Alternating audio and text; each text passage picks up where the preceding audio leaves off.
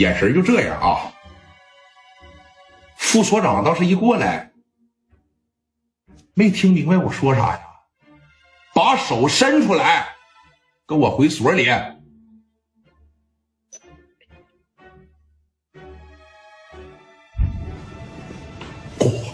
两下，滋滋滋，给薅着头发往胯子上一摁，旁边个阿 Sir 骑着胯子，当时给聂磊就整理了，哎，就给整理了，啊，这边说你看有人把电话打给了于飞，就说了飞哥出事了啊，咱有保护费那小子让聂磊给扎了八九刀。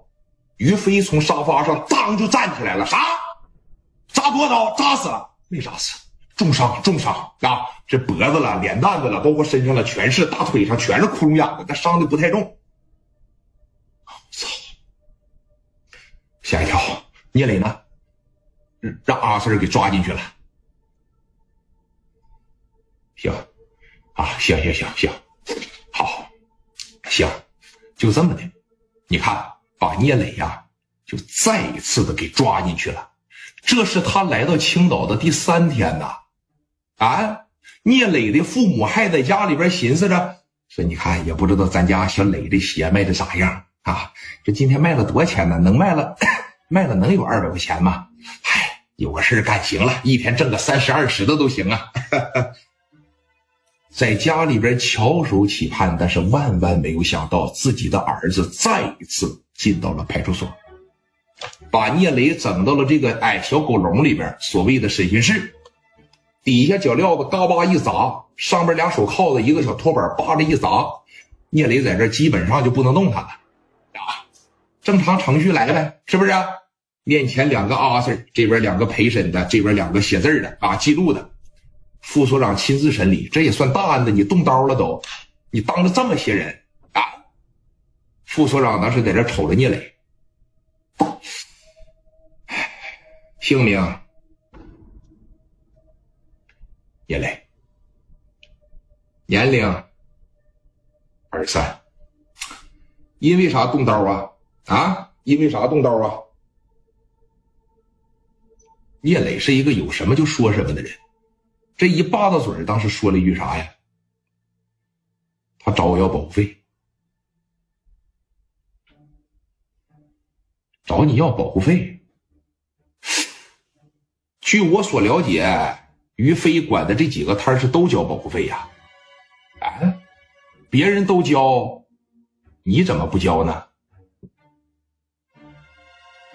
我没有那么多钱，是吗？怎么他光欺负你不欺负别人呢？啊，不从自身找找原因呐，兄弟，有的时候啊，这个人得会变通。哎，一开始跟你要五十，你给了，不就没有后边这二百了吗？是吧？你这一下子扎人家八九刀，人要是没事有价格，赔人吧。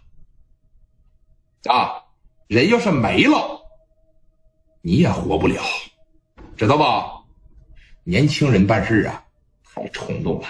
来，给记上记上，说吧，自个儿说吧啊，说说说说说说。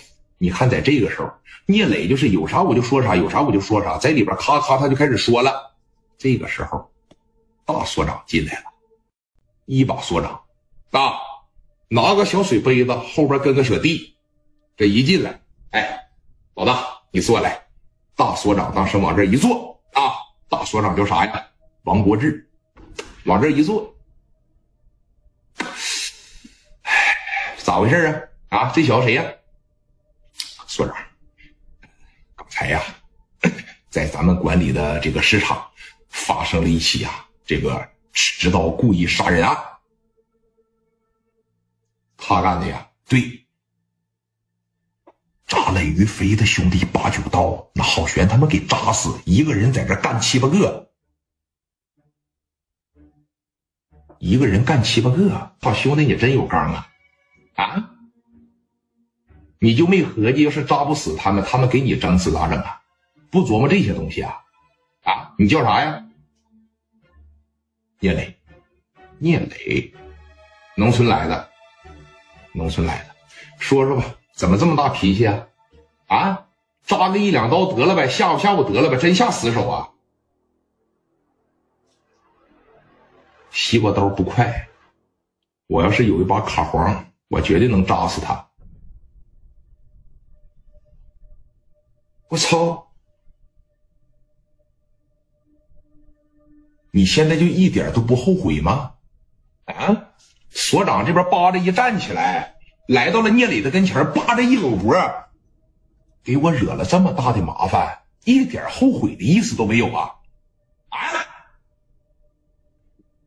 我后悔，你后悔啥呀？我后悔没扎死他。